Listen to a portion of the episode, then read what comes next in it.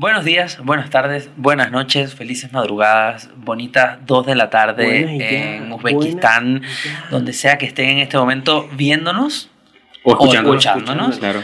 Preferiblemente en la comodidad de su hogar, Claro que sin sí. haberse movido, Esperamos. sin tener distanciándose socialmente. De hecho, nosotros no estamos en el mismo lugar, Exacto. sino que Es todo como un holograma. Ajá, Con- es un holograma. verde. Sí, Eh, sí, sí, sí. Si nos están Cuarentena, viendo, cuarentena, cuarentena, muchachos. si nos están viendo en YouTube, muchas gracias. Y si nos están escuchando, recuerden que esta es nuestra, primera temporada en Spotify. Claro que sí. Bájense, bájense el episodio, muchachos. Bájense el episodio, estamos para que nos escuchen y ya, no nos tengan que ver, no tengan que ver esta- este rostro horrible que ensucia su pantalla. que estamos viendo en este momento. Bueno, este, a mi derecha, que es la izquierda, tengo el señor Daniel Sosa. Uy, sí, sí, muy Y bien. a mi izquierda, Derecha, de verdad. que es derecha, tengo al señor Javier Muñoz. Hola.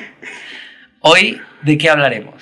Hoy, hoy, hoy, bueno, creo que vamos a seguir con el tema de películas que pueden ver desde sus casas, Correcto, ¿no? La idea es que esto lo estén viendo desde sus casas y no en una plaza pública con 1500 personas. O en la playa. Aunque Como en el Vive Latino. Sí sería un gran éxito que nos estuvieran viendo en una plaza pública. Sería un éxito y un fracaso a la vez. Exacto, Pero, exactamente. pero ahorita eh, se supone que están en sus casas y pueden ver películas, esperamos, en Netflix por lo menos, ¿no? Y queremos recomendarles una película que está en Netflix y que creemos que puede ser muy pertinente para el momento, que es ¿cuál, Daniel? Children of Niños. Perdón, es Children of Men. Pan. Pam, pam. Eh, Primero, lo primero que quiero decir, perdón, eh, después de mi interpretación a piano, Ujú. Ujú. es Muy valioso. porque él dice children of niños, si literal children ya significa niños. Porque tiene dificultades de Es, aprendizaje. un, es un- es un chiste estúpido. Cuando era un children, Ah. tenía dificultades de aprendizaje y bueno, así quedó, así salió. Pero un chiste es un chiste cuando alguien se ríe, ¿no? Ajá. Al- alguien se habrá reído. Háblame, háblame de esta película, Javier, ¿de qué va esta película? Esta película de el señor Alfonso Cuarón. Mexicano. mexicano, pero hecha en con a- actores ingleses y ambientada en Inglaterra en el Correcto. 2027. Sí, creo que se considera británica. Sí, podríamos decir que es británica. Es, un, eh, es una película de ciencia ficción distópica.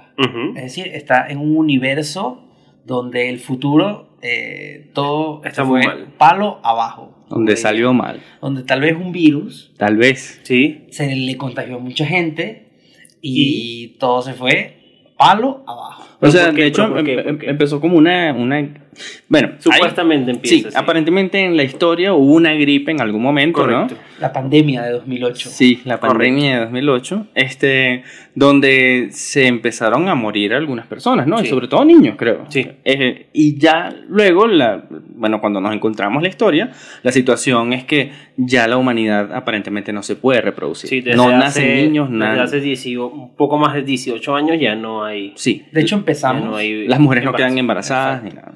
empezamos con que a la persona más joven del mundo, a Baby Diego, Baby Diego. eh, argentino, Lo lo, acaban de matar. Y tenía 18 años y, Y 11 meses, 11 algo así, meses, exacto. algo así. No, 11 meses tiene la que le sigue. Exacto. Tenía como 10, Ujú. 18 años y 10 meses. Ujú. Esto significa que hace casi 19 años no nace un alma en el mundo. Y el mundo, el, el universo, todos los países se ven afectados por eso. ¿No? Sí, de hecho, también lo que uno llega a ver en algunos videos que aparecen dentro de la película eh, es que en general los gobiernos del mundo han ido cayendo. Aparentemente la única sociedad que realmente se mantiene Es la británica. Es la británica. La Y la británica odia a, su, a los inmigrantes en, este, en esta realidad Que, va, paralela. vaya, que, que vaya. no, que Sí, no va muy, no va muy alejado eh, de, de la realidad sí. normal en este momento y no los dejan entrar y los ponen como en campos de concentración Exacto. y- Ujú. En guetos, y, y- en guetos y en jaulas. pero ese es solo el mundo que rodea esta película Ujú. ¿de qué va la película Javier? Eh, no quiero spoilear demasiado, pero realmente esto es algo del principio de, de la película ya. Eh, a nuestro personaje principal, interpretado por Clive Owen, le cae una misión encima. Y esa misión tiene que ver con proteger a alguien, con proteger a una mujer que está embarazada.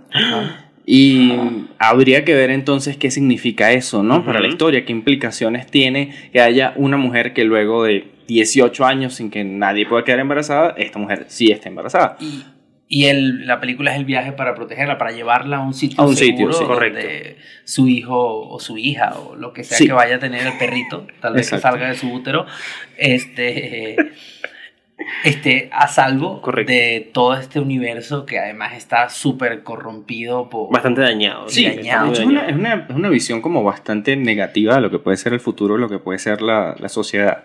Cuando hablábamos de esta película hace, hace un tiempo, ¿no? Decíamos que podía ser pertinente porque claramente te está mostrando que en los momentos de mayor necesidad o en los momentos en los que el mundo está realmente grave, eh, puede que salga a relucir la peor faceta sí, la de, peor versión de nosotros, de la ¿no? humanidad. Sí. sí. Eh, y, y creo que es muy pertinente para este momento, porque obviamente no, no estamos ante una situación similar, este, no, no es igual, pero sí uno suele ver que hay por ahí alguien que se pone como que a vender tapabocas en 1500 dólares cada Sí, sí, uno. sí. eh. Es- es- me gusta, lo que me gusta de esta película, El Mundo, que dibuja, es que es súper deprimente. Sí, Sí, sí, sí, es una visión Pero, pero muy creíble. Pero muy creíble. Sí, sí. Muy creíble. Y, y- y no hay forma así. Los gobiernos se cierran en sí mismos y las personas se cierran en sí mismas y todo empieza como a, a perderse. Por ejemplo, hay un momento en el que Theo, por cuestiones, tiene que entrar a la sociedad alta. Mm, es una Y- muy buena escena. muy y buena está escena. muy interesante cómo la ciudad que hemos visto hasta este momento es un, Un caos, sí. un- por decirlo en el idioma mexicano, es un cagadero, pero esta sociedad cuando entras, abres, se abren unas puertas, hay una utopía dentro de esta distopía. Sí, sí, sí. Ahí ves jardines verdes, Sí, ves a la gente como que disfrutando su día de campo y- Sí. y, parece como una realidad totalmente distinta. Hay una ¿no? banda. Y el primo de Teo, que es a quien va a visitar, tiene el Guernica en la Tiene su sala del al- comedor. Al David. Tiene al David, además lo está re- como reconstruyendo. Sí. Tiene Mm. como una prótesis este, eh, de, de miembro, de miembro viril. Eh, mentira, no, no, eso no tiene. Eh, pero es muy interesante. El mundo que dibuja esta película es muy interesante. Sí, sí, sí. Pero a su vez, como, o sea, sale lo peor de la humanidad y de, de- de nosotros como personas, pero también vemos Hay, lo mejor, ¿no? hay destellos de lo o, mejor. o que Hay- no es lo mejor, exacto. exacto. Hay como, puede- hay como un camino a lo mejor. Pero estos destellos siempre están embarrados por literal otra vez lo peor. sí. Por ejemplo, sí. cuando están a punto de, de lograr el objetivo de, de un barco que tienen que, un barco de algo, aparece otra vez lo peor de, de la humanidad y se los lleva. Y, pero eh, mi, mi, mi parte favorita es casi hacia el final, cuando el bebé logra... Sí, spoiler. No, no, no, no deberías spoilear. Bueno, no- hay un bebé. Este, no, no, Con un perrito, no, con un no, perrito. no, no deberías spoilear, pero ciertamente Continúa, sí. en medio de toda la, la oscuridad que tú estás describiendo, esa figura del bebé o del posible bebé puede tener una, Como un una especie de, de, de- de consecuencia tranquilizadora, Sí, quizás. sí, sí. tú. Sí, y, y dependiendo de, tu, de, de cómo veas el mundo, el bebé dentro de la, de la película funciona de una u otra manera. Sí, claro. Sí, para Clive Owen es literal la- otra vez regresar a la esperanza. Mientras que para otros es una cosa política. Sí, como una 100%, figura, Una, como una figura, figura. política. Como una herramienta, sí, como una forma de, de Sí, como conseguir un- más poder. Un medio para llegar a un fin. Claro, pero eh, aunque estoy totalmente de acuerdo contigo en que la película es muy deprimente y que el panorama que pinta en general es muy gris, creo que también va de estar constantemente planteándote situaciones en las que ese lado positivo de la humanidad trata de salir y trata de salir y trata de salir y termina saliendo al final. Creo que realmente no lo sabemos. No, creo que no. realmente Queda el de final parte del, sí. del, del- del espectador. Que creo que también por eso es, es muy interesante como, como, como guion, como historia, porque no es, eh, no te da una respuesta fácil. Te pone personajes que son muy detestables haciendo cosas que no son tan detestables. Y te pone, por ejemplo, a, a un personaje hacia el final que es una mujer que al principio parece un personaje muy detestable y poco a poco saca lo mejor de sí y eso le cuesta muchísimo. Entonces, sí, sí tiene una visión muy pesimista, pero entendiendo que dentro del pesimismo siempre va a haber la, la, la oportunidad de que salga lo mejor de alguien. Exacto. Me, me llama la atención tu exposición ba- bastante positiva y alegre de la película, Porque justamente estábamos discutiendo, Discutiendo. hace un tiempo que, y, y- y lo tomaste como referencia, lo- el comentario que dice de cuando la, la forma se pone por encima del fondo. Con, Entonces, con madre, ¿no? con madre, que, la, que entonces Ajá. que tú decías que, lo- que esto pasaba en, en esta película, que la forma se ponía por, por, enci- por encima del fondo. Sí, sí, sí, 100%.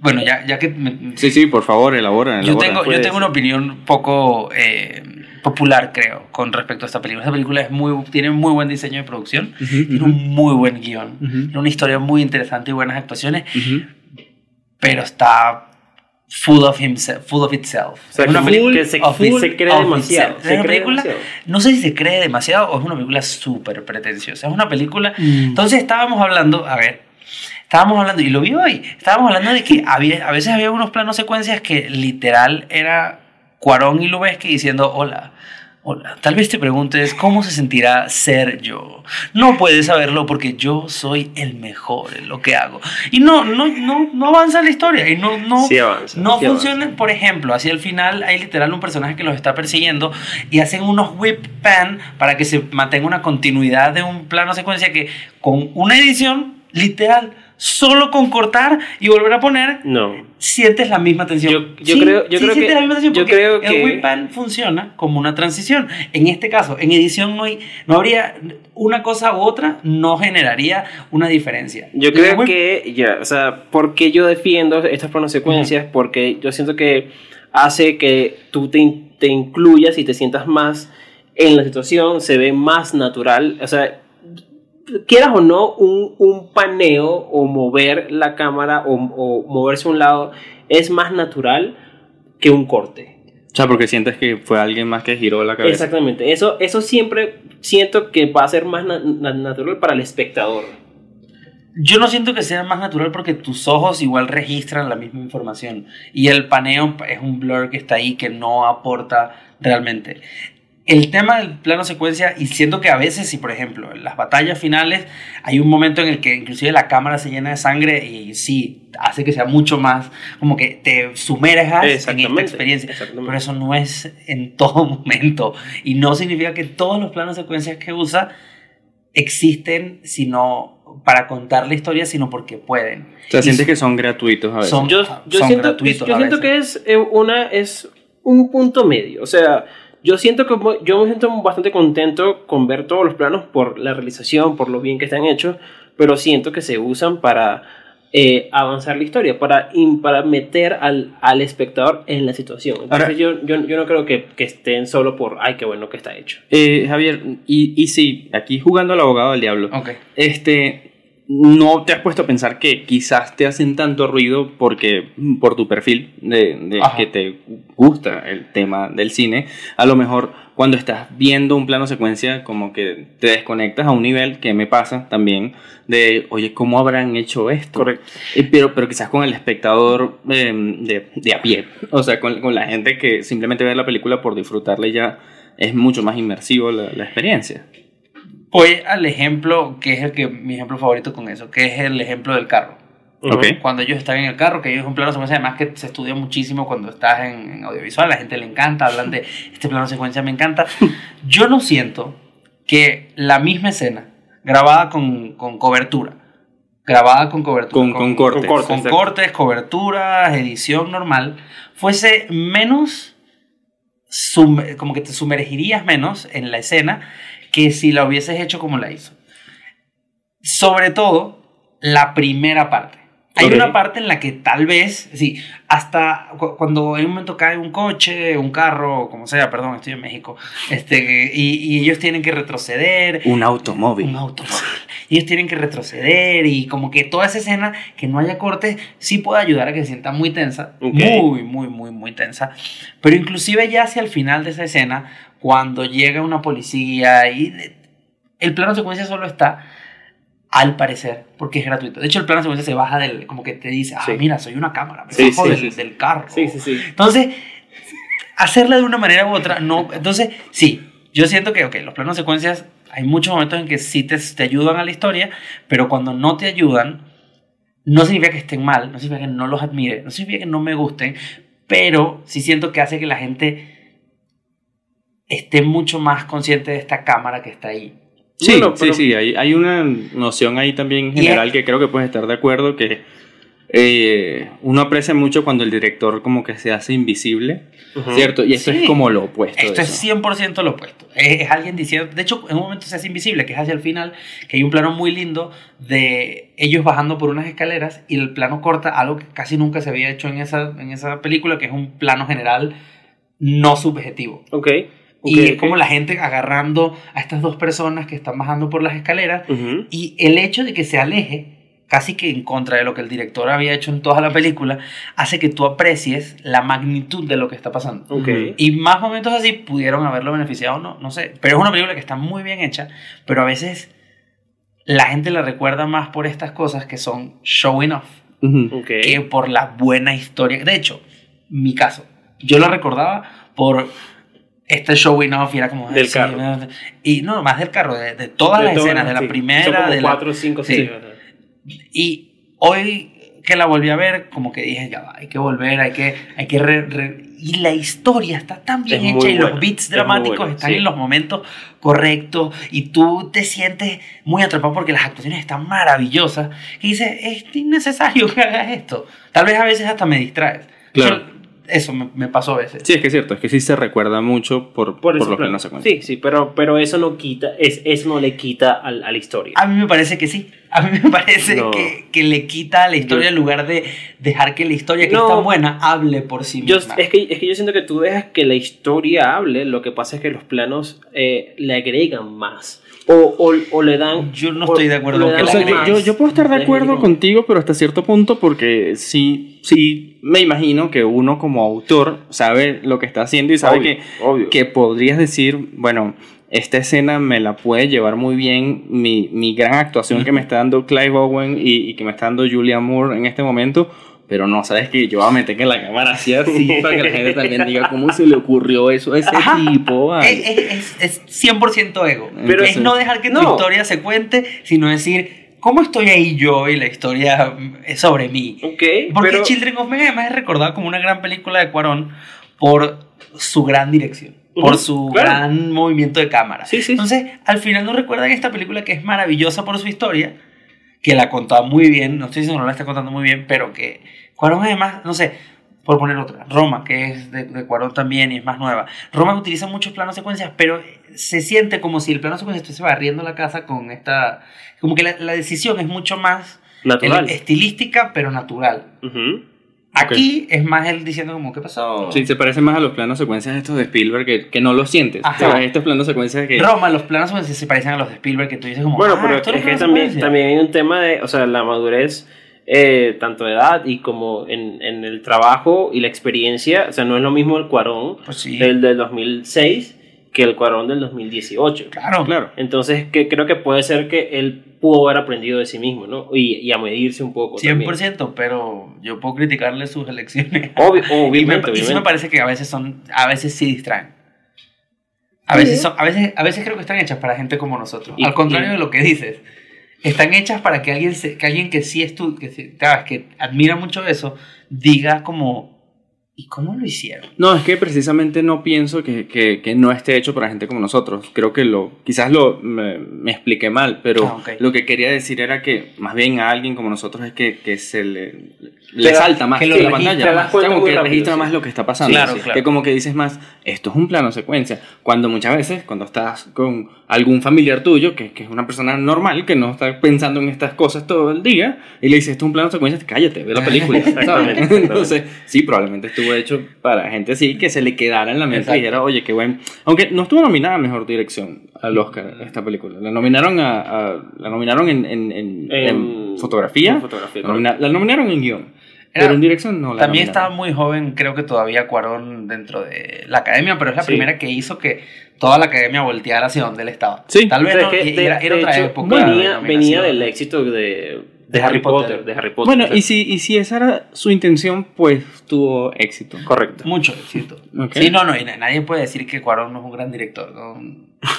Solo que Hay alguien por ahí que trabajó en Roma que podría decir que Cuarón no es un gran director, pero eso es una Ah, bueno, historia eso- para, eso- para eso- otro eso es video. otro tema. Es una es historia un chisme, para-. Es un chisme. es un chisme, correcto, un Un chisme. aquí en México para otro Sí, video. Exactamente. Entonces, bueno, esa es nuestra recomendación de esta semana Que, para que ustedes. evidentemente recomendamos que lo vean. Sí, Recomendamos sí, que la vean bueno, porque sí. es una gran historia. Además, sí les va a hacer un poquito de. Cuando hablan de la gripe del 2008, la pandemia, es como, ¿qué pasó? Sí, sí. Me acuerdo, mi, mi novia hoy estaba. La estábamos viendo y dijo como, ah, por eso es que van a hablar de la película. Y yo, no es exactamente por eso, pero fue un buen detalle que nos dimos cuenta volviéndola, Volviéndola a ver. ver. Correcto. Sí, sí, te da como, te da como un frito cuando Ah, hablan como de, ay, cuando dicen como que la pandemia que qué, ¿Qué? ¿De qué? de qué, pero bueno, Pero sí. Entonces, eh, los tres les recomendamos que la vean. Que además, si ya la vieron, nos comenten qué les parece a ustedes. Si piensan- Cuarón, si la lo- dirección de lo mismo que él. eso, la dirección de fotografía de- del chivo.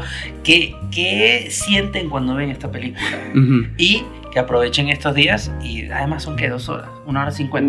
Una hora cincuenta, una hora cincuenta. una Una hora cincuenta y ocho de esos de la hora cincuenta son créditos porque son larguísimos. exacto. Y antes de ver la película, muchachos, lávense las manos. Sí. Primero con lávense las manos, no se toquen mucho la cara. Después de ver la película, se lavan las manos Otra otra vez. Y cuando uno se lava mucho las manos, tienen que echarse cremita hidratante porque Sí, no se le reseca. tú sí, hoy. por ejemplo, a mí ya se me están resecando. Exacto. Y hoy Lorena, nuestra productora, que está ahí, está Con poniendo bestia roja. Dan, está con la bestia está con la bestia Dan, me dio cremita para las manos, estuvo... Sí, eso falta en el instructivo de, de- de- Sí. del virus de la Sí. cerveza. Como que, coño, Como que el último paso, échate cremita. échate cremita. Claro. Entonces, bueno, cuídense mucho, manténganse en aislamiento. En cuarentena. en cuarentena. Nosotros creo que nos mantendremos también en cuarentena, pero juntos, para que nos dé a todos al mismo tiempo. Exacto. Eh, y nada, espero, esperamos verlo en el próximo episodio de Adlib. Recuerden suscribirse, darle like, comentar, este, suscribirse también en Spotify, descargar el episodio, este, recomendarnos a sus amigos. Si, si te gusta, si te gusta Adlib, solo compártelo. Exacto. Com- dile a alguien, mira, ¿por qué no ves este manganzones hablar sobre películas? Y lo agradeceremos mucho. Mucho, mucho. A mi izquierda, que nunca fue derecha, está mi amigo Daniel Sosa. De esos arroz en todas mis redes. A mi derecha, que nunca fue izquierda, está eh, mi amigo Javier Muñoz. Javi Munoz R en todas mis redes. Y yo soy Javier Rey, Javier Rey en todas mis redes sociales. Detrás de la cámara, con la bestia Dan, estuvo Lorena Beatriz González Di Toto. Ajá. En todas sus redes sociales también. Eh, sigan nuestras redes sociales como Adlib Películas, tanto en Instagram como en Twitter. Ah, mira la bestia, la bestia. Escuchen, ahí está la bestia ahí está la bestia Dan. Se puso a la defensiva. Arroba la bestia Dan en todas sus redes sociales. Y nos vemos en un próximo episodio de Adlib. Chao. Chao. ¿Cómo es la parte del tiburón? ¿Alguien se acuerda? Aquí llegó tu tiburón. Yo quiero perrearte y fumarme un blon. Ver lo que se esconde en tu pantalón.